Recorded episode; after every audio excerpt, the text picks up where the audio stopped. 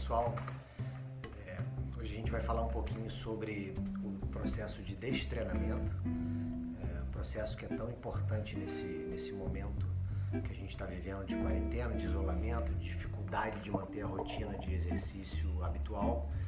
Então a ideia é a gente falar um pouquinho sobre isso e o que, que isso gera de efeito, de impacto no nosso organismo e, consequentemente, o que, que a gente pode fazer para evitar ou minimizar os problemas que vêm desse processo. A primeira coisa a gente entender é que um dos princípios fundamentais do treinamento, junto com individualidade biológica, junto com sobrecarga, junto com especificidade, junto com variedade, é a continuidade do processo de treinamento. Esse princípio diz pra gente o seguinte: que uma vez que eu interrompa o processo de treinamento, as adaptações que eu conseguir com esse processo, elas vão ser revertidas. Por isso, alguns também chamam esse princípio de princípio da reversibilidade. Então, seria o princípio da continuidade ou reversibilidade. Então, basicamente, o que a gente observa é que, num ponto de vista geral, do ponto de vista de princípio, se eu interrompo o processo de treinamento, eu tenho uma perda daquilo que eu ganhei, daquilo que eu construí. E aí, obviamente, no momento que a gente passa, no momento que muita gente foi é, teve sua rotina de exercício interrompida e teve é, é, foi, foi arrancado né, do seu dia a dia normal e consequentemente do seu, da sua rotina de atividade física e de exercício físico programado, isso passa a ser fundamental, porque a primeira pergunta que a gente vai fazer, né, ou, ou a primeira pergunta que se faz é e aí, o que, que vai acontecer agora? Vou perder todas aquelas adaptações que eu tive? E em seguida vem uma outra pergunta: o que, que eu posso fazer então para não deixar isso acontecer? Então eu quero é, ilustrar é, com um trabalho do Esquerdo, é um grupo, um grupo espanhol, é, líder de um grupo espanhol de pesquisadores na área de força, que publicou um trabalho extremamente interessante que eu vou falar com vocês aqui.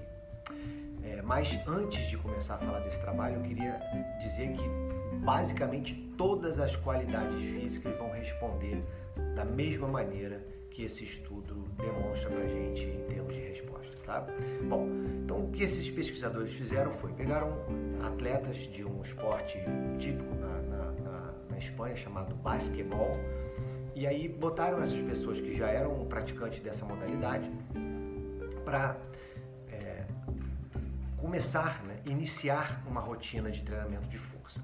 E isso foi feito durante 16 semanas. Então, nessas 16 semanas, eles realizaram um trabalho periodizado que começou com 6 semanas de treinamento de 3 séries de 10 repetições, com um percentual da 10 RM. Depois, eles passaram para mais 6 semanas de um processo de treino de 3 séries de 6 repetições e finalizaram com mais 4 semanas de trabalho utilizando um protocolo onde eles realizavam 4 a 5 séries de 2 a 4 repetições e nessas últimas semanas eles também adicionaram um protocolo de trabalho balístico que envolvia saltos e arremessos.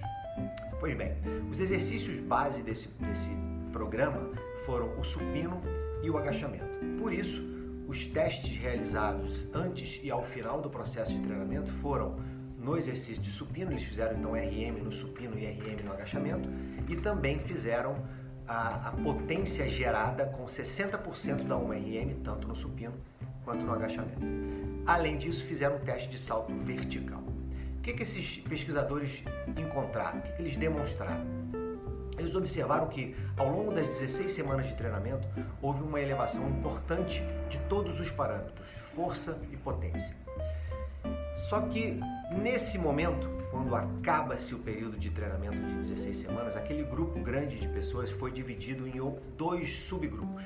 Um deles interrompeu completamente o processo de treinamento e um outro grupo fez um treinamento reduzido. Então eles baixaram a quantidade de trabalho, mantiveram a intensidade em nível elevado. E o que eles observaram então a partir dessas quatro semanas foi que o grupo que interrompeu totalmente o seu treinamento teve uma queda tanto da força quanto da potência quanto do salto vertical. Porém, isso é importante a gente frisar, é, essas quatro semanas não foram suficientes para levar o indivíduo para o seu estágio inicial Então eles, ainda que estivessem há quatro semanas parados, eles estavam num patamar um pouco acima daquilo que era observado na condição normal. Já o outro grupo, que também foi acompanhado por quatro semanas, fez é, que fez a diminuição do treinamento, fez uma redução, mas se manteve treinando, esse grupo não teve perda nenhuma. Inclusive, a força chegou a aumentar ligeiramente nessas quatro semanas. Então, observa a importância de a gente manter o trabalho. Manter o nível de atividade física elevado é importante, mesmo em situação de quarentena, em situação de isolamento, porque faz com que a gente não tenha perda da nossa capacidade.